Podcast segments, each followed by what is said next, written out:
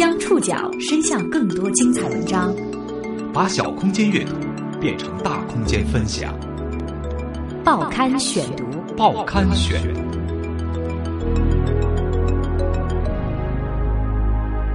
把小空间阅读变成大空间分享，欢迎各位收听今天的报刊选读，我是宋宇。今天为大家选读的文章综合了《东方早报》《财新》杂志的报道。十二月二十二号晚八点，一个多小时前突然出现的传言得到了证实，新华社发布了令计划落马的消息。一只两年多前在某个京城凌晨甩到空中的靴子，终于落地。五十八岁的令计划是半年来被正式宣布落马的第四位国家领导人。令家人是如何走上仕途的？转折又从什么时候开始？报刊选读今天为您讲述令计划的转折。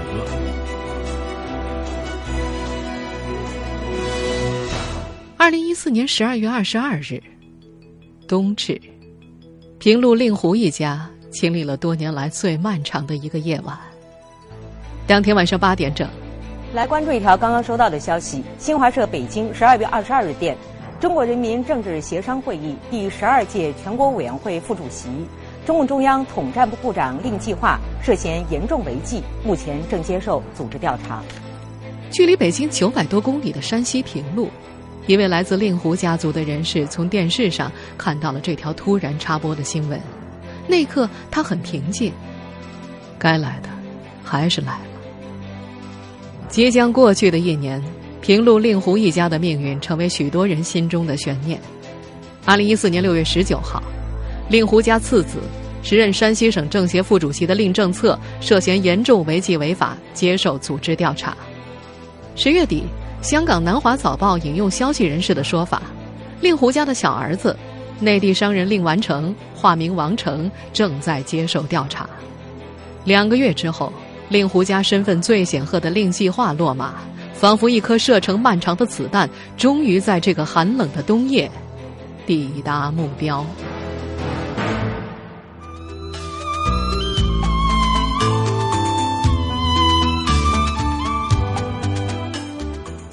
胡一家的故事，得从上世纪六十年代说起。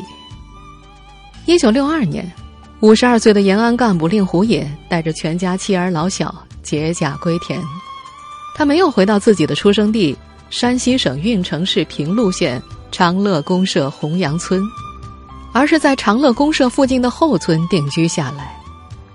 至于为什么没有回老家，其中缘由还得从他的婚姻说起。令狐野前后有过两任妻子，第一任与他同乡，女方略为年长，家境殷实，还资助过令狐野读书。两人婚后育有一女，小名爱女。第二任妻子在延安认识，对方也是边区的一名医护人员。这两段婚姻让他的家庭关系比较微妙。一位与爱女熟悉的洪阳村村民透露，令狐也在延安的时候，大女儿曾去看望他，结果两人相处得很不愉快。而他的第一任妻子一直在老家侍奉公婆。因此，在这种情况之下，退休之后的令狐野就算想住回老家洪阳，也不大可能。而另一种说法是，洪阳当时正处于移民重建期，条件简陋，令狐野自己不愿意再回到村里。无论如何，平陆县西南三十多公里的长乐镇后村，令狐野终究安了家。和他一起回来的，还有在延安结识的第二任妻子，以及之后所生的五个孩子。此时，他的三儿子令计划只有六岁，还没有上学。一九四九年到一九五九年，令狐野的第二任妻子为他生下了四子一女。令狐野从报纸上选择了五个当时见报率较高的词汇：方针、政策、路线、计划、完成，为五个儿女取名。网上有说法说，建国之后，令狐野曾在公安部工作。又有说法说曾任陕西华清干部疗养院的院长，但对于令狐野建国之后确切的职位变迁，以及他为何于五十二岁时抛去官位，携全家返回乡下，尚不得而知。目前已经一百零三岁高龄的令狐野还健在，作为离休干部，在山西一个干休所颐养天年，享受副省级医疗待遇。作为延安干部的孩子，令家兄妹虽然在农村长大，但从小家境不错，父母每月工资两百二十五块，相当于全村劳动力的收入。令狐也对于子女要求严格，兄妹五个都要按着父亲的要求下地干活，年少时拾麦，年长时锄土。有空闲的时候，令狐也会让孩子们站在自家窑洞口，声情并茂地练习演讲，他则坐在小板凳上逐一点评。窑洞顶上站着好奇的乡邻，鼓掌喝彩。作为全县少有的干部家庭，住在长乐后村的令狐野一家无疑是备受瞩目的。在人们印象当中，这家人经济条件不错，平日里买水果、买鸡蛋都是一包一包、一筐一筐的往回搬。不过，他们家穿的用的都很普通，五个孩子时常一身旧军装，大的穿完，小的接着穿。幼年时的令计划，长相与性格都更像母亲。长乐镇的老人们回忆，这个孩子机灵、好学、嘴巴甜，见了长辈都是主动问好、打招呼。带过他的一位小学老师也对这个学生有些记忆，作文写得好，常在班里演讲。特别难能可贵的是，班上有一些家境困难的同学，令计划就把自己的铅笔、本子送给对方。上世纪六十年代，令计划的哥哥姐姐也正值青春年少。老大令方真，一九五零年出生，他高高瘦瘦、眉清目秀，因为成绩一般，在长乐后村念完高小之后，就去了分数要求稍低一点的张店中学。老二令政策，比大哥小两岁。也在后村念高小，同村一位姓裴的小学同学回忆，政策从小就成绩好，老实，不太爱说话。老三令狐陆炫，一九五四年出生，是家里唯一的女孩。她爱唱爱跳，是个活泼的小胖妞。唯一让周围的邻居们印象模糊的是令计划的弟弟令完成。他出生于一九六零年，刚回到平陆的时候还是个黑黑胖胖的小家伙，在父母的光环之下。五个孩子得到了更多的关注。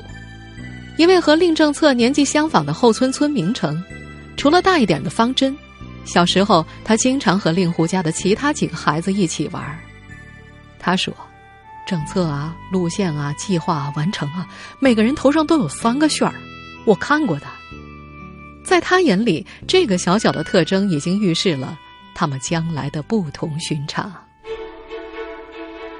传奇色彩的笼罩下，令狐家的孩子也在一点点成长。他们懂礼貌、爱看书，表现出良好的家教。他们是被周围村民羡慕的一群人。青年时代的令家兄妹常常被周围人奉为标杆，令计划更是如此。报刊选读继续播出令计划的转折。说到令狐一家。不少人有个疑问：姓氏。按照平陆当地的习惯，令狐简称狐。比如令狐家父亲令狐野，大家平时就叫他胡爷。可是若干年之后，当他的孩子亮相于公众视野，胡子已经不见踪影，单留一个令字为名字大头。对于这一变化，令计划的多位同学回忆：初中的时候，令计划和胡计划就在班上通用。到了高中的时候，令计划正式取代了令狐计划。究其原因，大家推测起来有两点：一来“胡”子不好听，又和“胡说八道”的“胡”谐音，“胡计划”读起来有胡乱计划之嫌；另外，令狐作为姓氏，过去的写法是上面一个“令”字，下面一个“胡”字，写起来比较复杂，所以就简化为“令”。一九七三年，十六岁的令计划作为知青被招工到山西省平陆县印刷厂当了两年工人。一九七五年，他幸运的被调到了县团委，从干部做到副书记，正式从一名工人转为副科级干部。令计划年轻时的旧友杨先生表示，令计划在平陆县团委工作的时候，给他留下了非常深刻的印象，待人热情主动，礼仪周到，口才很好。在平陆县团委工作期间的令计划颇受好评。时任平陆县委书记的梁增华后来曾经在一本名为《增华岁月》的书中披露了自己当年的部分日记，其中记录到，在县团委工作一年之后，一九七六年十一月二十二号，令计划成为县团委的副书记。虽然梁增华在书中将令计划的名字隐去，但是从前后文理解，应该是令计划无疑。在一九七六年十一月二十二号的日记当中，梁增华写道：“我打心眼里高兴啊，令计划是一位很好的同志，在团委一年来，虽然我是书记，他是干事，但他搞团的工作大大超过了我，他有很多优点值得我很好的学习，我要像他那样认真苦读马列和毛主席的书，坚持学习笔记，要像他那样努力搞好革命化，时刻严格要求自己。”像他那样对工作热情积极、认真负责、大胆泼辣，总有一股用不完的劲儿；像他那样关心同志、团结同志、满腔热情的那样劳动积极肯干，生活艰苦朴素。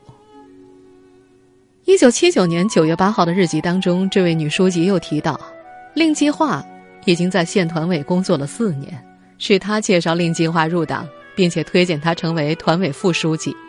梁增华在日记当中写道。自己虽然比他大九岁，但思想境界、认识水平、工作能力比令计划都差很远。可能啊，他天生聪明，家庭教养好，但最根本的是他努力、善于学习、谦虚认真、孜孜不倦、持之以恒、富有进取精神。公开的履历显示，一九七八年令计划调到山西省运城地委，一九七九年又被选拔到北京，在团中央宣传部工作。开始了对其后来仕途至关重要的十六年团中央生涯。但是梁增华的日记显示，令计划是在平陆县团委一直工作了大约四年时间。一九七八年去中央团校学习之后，直接留在团中央工作。一九七八年三月十二号的日记显示，令计划此时已经去中央团校学习了。梁增华感慨，如果有他这个助手在家，就觉得很轻松。一九七八年的九月六号，梁增华在日记当中又写道：“令计划从中央团校学习回来了，没有出乎自己的预料，他被留在了团中央工作。这次回来是来跟老同事告别的。”梁增华说自己心情很矛盾，团县委的工作离不开令计划，他自己也需要令计划搭班，但是令计划在团中央工作，对全国团的工作贡献更大，而且更有利于他的前途。因此，梁增华帮令计划办理了一切手续。从山西运城地委到团中央宣传部，令计划的仕途实现了大跨越。在旧朋友和老同学的印象里，那时的令计划不仅各方面都很优秀，待人也还算亲切。报刊选读继续播出令计划的转折。我们从公开的履历可以看到，令计划进入团中央下属的培养干部的中央团校政教专业学习，那是一九八三年到一九八五年，他也因此获得了大专文凭。中央团校，也就是现在的中国青年政治学院，也就是在那个时期，令计划结识了自己后来的妻子古丽萍。古丽萍是山东人，父亲是一名军乐团乐手。他毕业于北京大学分校法律系，也就是现在的北京联合大学。与令计划结婚之后，他从政法系统调到中央团校工作。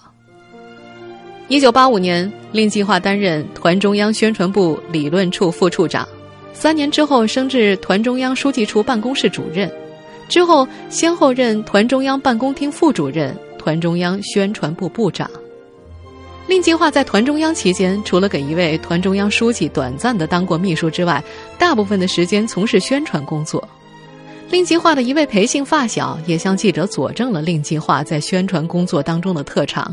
他说：“令计划虽然寡言少语，但是从小学起就在班上读报，初中时负责采写和出版班上的黑板报，时常拿一等奖。在知青上山下乡的年代，他也常常代表班级参加学校的演讲。”裴先生清楚的记得，当年的板报、读报、演讲的主题主要有三个：班级好人好事，或者积极劳动典型、知青下乡故事、社会上的英勇救人事迹等等。这位发小还记得，他每次到运城市开会，都会经过平陆县城，在团县委的办公室和令计划挤着住上一晚。那时候，令计划的办公室里堆着厚厚的报纸。令计划就在上面练字。他和其他同学、村民们都认为，令计划之所以能够顺利的留在团中央，和他的演讲以及书法水平有关。一位已经年近八十的运城当地书法家表示，当年令计划的硬笔书法甚至可能超过他。不过，让那位发小感到遗憾的是，当他上世纪八十年代前往内蒙古学习，途经北京的时候，曾经去团中央找令计划，但没有找到。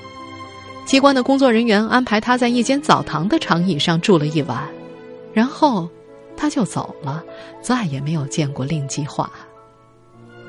他的一位高中同学潘忠也记得，有一次高中同学聚会，令计划给班主任老师送了一块匾，牌匾的落款写上了“令狐计划”。但实际上，自从毕业之后，老师同学们都没有见过他。聚会时，曾经的班长打通过令计划的电话。说了一两分钟就挂了，再也没有联系过。令计划年轻时的一位旧友杨先生也记得，令计划到团中央工作之后，有老乡去北京探访令计划，令计划曾经托老乡向他问好。收到问候的时候，杨先生很激动，马上写了一封信，并为令计划写了一首诗。但是，杨先生说他没有收到回信。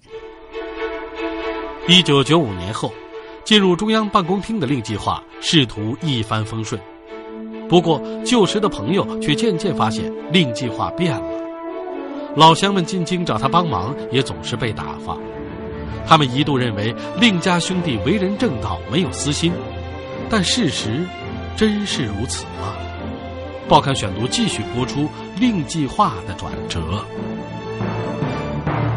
一九九五年，令计划的办公室。从前门东大街搬进了中南海。他在海子里的第一份工作是中央办公厅调研室三组负责人，之后是调研室副主任、主任、中央办公厅副主任。期间，他成为中央机构编制委员会办公室副主任，开始将自己的权力触角伸向中南海之外。二零零二年的十六大上，令计划当选为中央候补委员，在党内高层有了一席之地。第二年，他成为办公厅主持常务工作的正部级副主任，兼任中央机构编制委员会办公室主任。二零零七年的十七大上，五十一岁的中央办公厅主任令计划当选中央委员、中央书记处书记，进入国家领导人行列，仕途一片光明。在他之前，大多数的中办主任都进入了中央政治局这个党的高级领导机构。此时的令计划已经经常出现在电视新闻里。他的初中同学贺志说：“当时，村民们在电视里看到令计划，总是会兴奋的喊叫：‘你看，计划，计划！’但是，令计划和自己在山西当官的二哥令政策都没有帮村里办过什么事儿。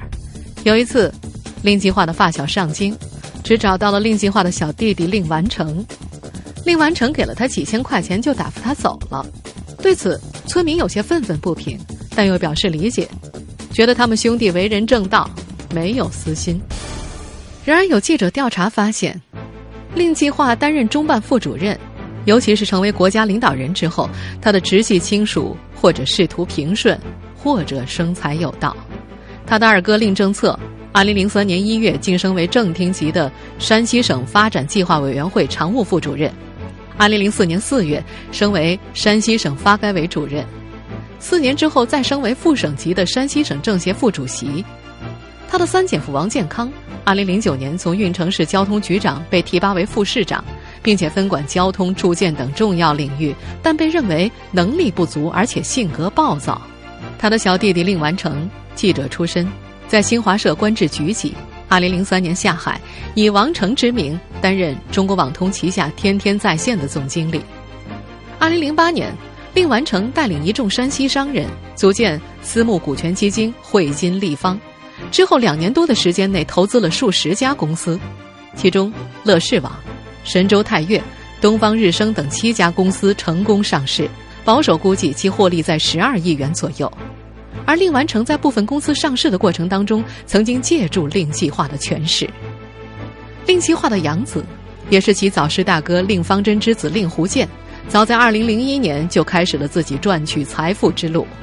十多年来，令狐健与令计划的大嫂孙淑敏母子二人的公共广告生意范围越来越广，合作伙伴的层级也越来越高，包括多家政府机构、央企、跨国公司以及知名民企。十二月二十二号，新华社宣布令计划落马。事实上，他的落马早在二零一二年，他转任中共中央统战部部长之时就有端倪。报刊选读继续播出令计划的转折。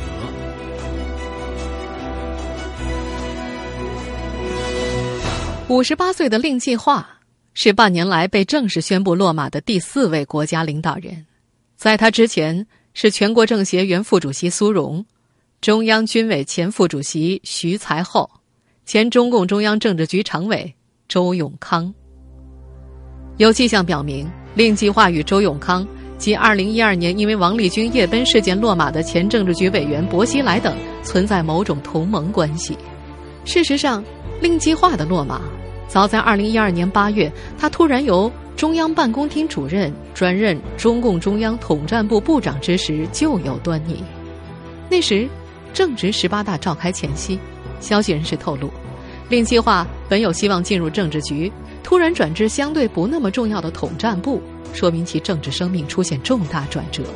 在当年十一月十八大产生的新一届中央领导班子中，令计划果然没有进入政治局，甚至连代表副国级身份的书记处书记职务也已失去。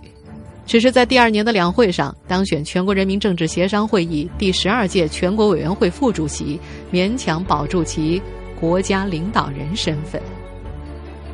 这次重大转折原因不详。北京青年报二零一二年三月十八号的一则城市新闻报道：当天凌晨四点左右，海淀宝福寺桥北四环西向东辅路，一辆法拉利轿车失去控制。先撞到了路边南墙，后又撞到了路中间隔离带，整车断为两截，车上三人飞出车身五米开外，一男死亡，两女受伤。多名消息人士证实，那名男性死者就是令计划年仅二十四岁的儿子令谷，那时正在北京大学读研究生。为了掩盖儿子的死因，令计划与当时的政法系统负责人达成了某种政治约定。但是这个约定随即败露，令计划的政治道路由此逆转。二零一四年六月十九号，中央纪委监察部网站宣布，时任山西省政协副主席令政策涉嫌严重违纪违法，接受组织调查。令政策是令氏五兄妹当中仅次于令计划的官场人物。十月，令计划的幼弟北京商人令完成也被有关部门带走。令计划的养子。已故大哥令方针的儿子令狐健出走海外，至此，令计划的四位兄弟姐妹，除了英年早逝的大哥令方针，只有唯一的女性令狐路线，一位口碑甚好的医生，运城市中心医院副院长，仍在继续工作。四面楚歌之下，令计划继续出席各种场合，但有认识令计划的人士表示，他明显寡言少语，强作镇定。今年十二月十五号。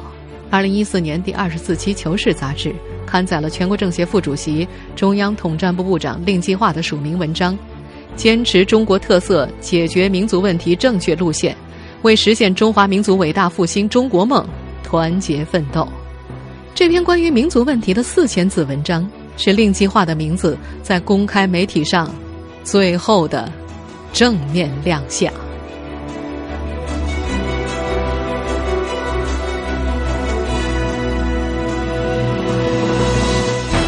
听众朋友，以上您收听的是《报刊选读》，令计划的转折，我是宋宇，感谢各位的收听。今天节目内容综合了《东方早报》以及《财新》杂志的系列报道。收听节目复播，您可以登录南京广播网或喜马拉雅 FM。我们下次节目时间再见。